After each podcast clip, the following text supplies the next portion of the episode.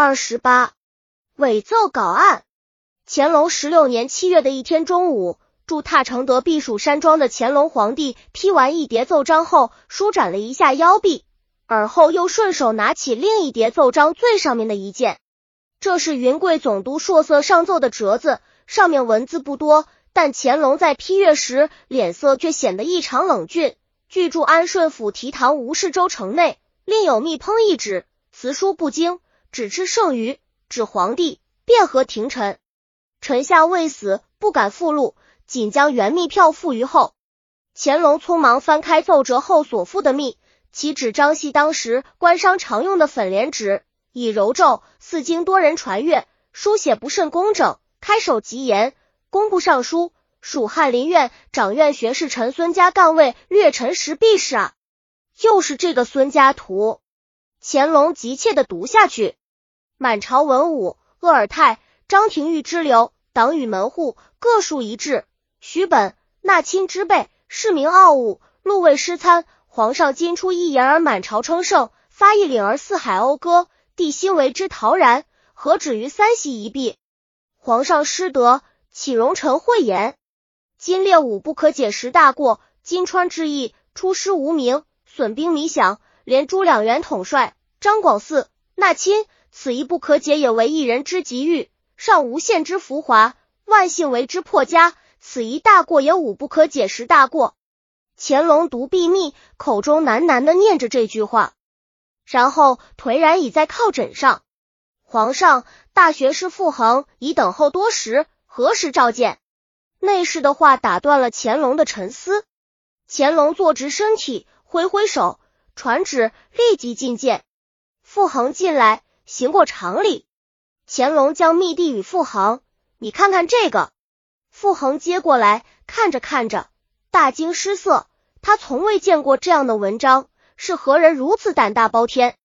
你以为此系何人所作？乾隆问。孙家图，他在皇上即位初年，奏请皇上勿使耳目，心系于所见所闻，勿喜小人而厌君子，有所谓三系一弊之称。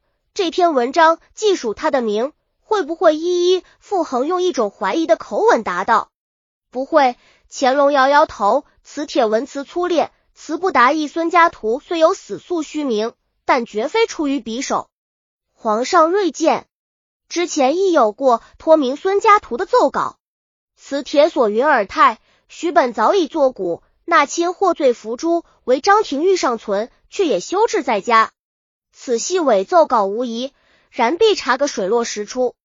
乾隆又与傅恒密议几番，认为此乃大清定鼎以来最大的一桩匿名揭帖案。此案的背后可能隐藏着重大的阴谋，很可能是造反起事的文。于是两人商定采取四项断然措施：其一，严加保密，除傅恒等二个知心的军机大臣知情外，此事绝不许外传；其二。奏稿内容不准再传。其三，盐商云贵总督硕色查明伪奏稿来历，密令步军统领舒赫德按家机访，对京师九门一切可疑之人进行审查。其四，强化京师治安，防止突然事变。传恒从避暑山庄退出来，神邪依然很紧张，他在捉摸究竟是何人敢冒这满门抄斩的大罪，只是皇上武不可解释大过呢？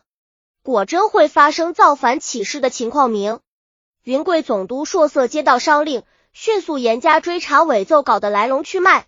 其属下安顺府提堂吴氏周称，本年六月，他在总督府公房内与各府提堂和书吏们在会交分发公文时，发现案上有一件豪状，系署名工部尚书孙家图奏的抄件。他以为是底报抄发下来的，就一并票报总督。其来历。经查系江南赴云南贩卖药材的商大谭某抄录给提堂传看的，现谭某一横赴缅甸未归。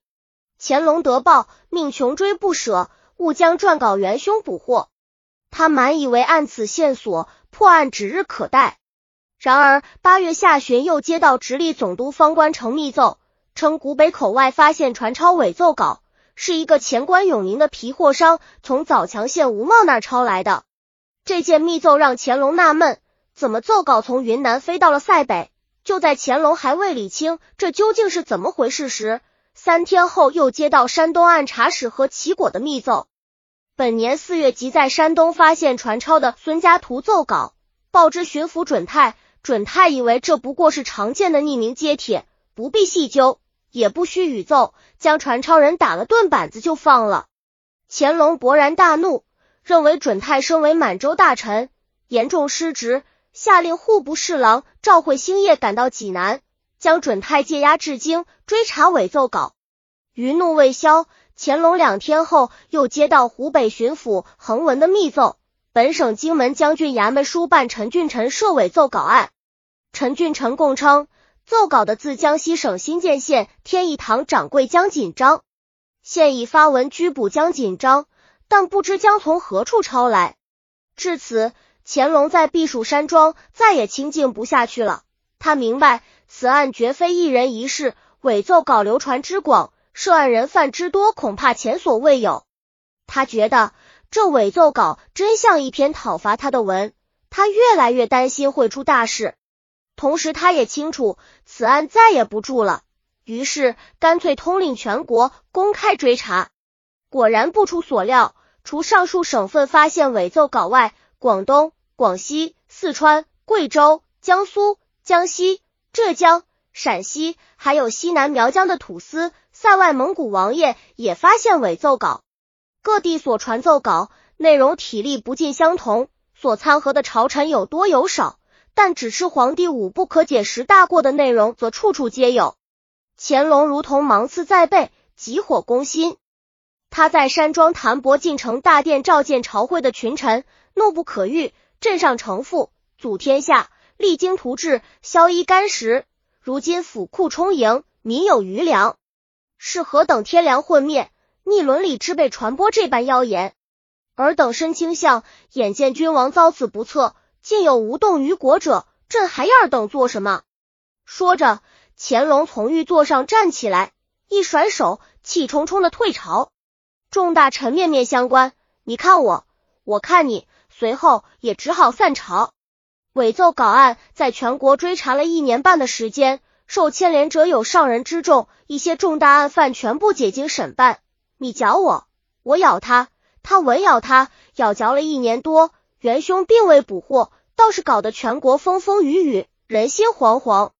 乾隆静思这一年多来的情况，越想越烦，越想越没个没字。他觉得这等于是自己跟自己过不去，该断不断，反受其乱，何不快刀乱麻，把自己和臣下从中解脱出来呢？不过此案既惊动朝野，旷日持久，念涉全国，要收场也得体面啊。乾隆思忖再三，于十七年腊月二十日在乾清门横门召见群臣。他收场要给自己一个台阶，伪奏稿诬谤朕连五不可解十大过，全属虚构捏造，本是不便自明之事。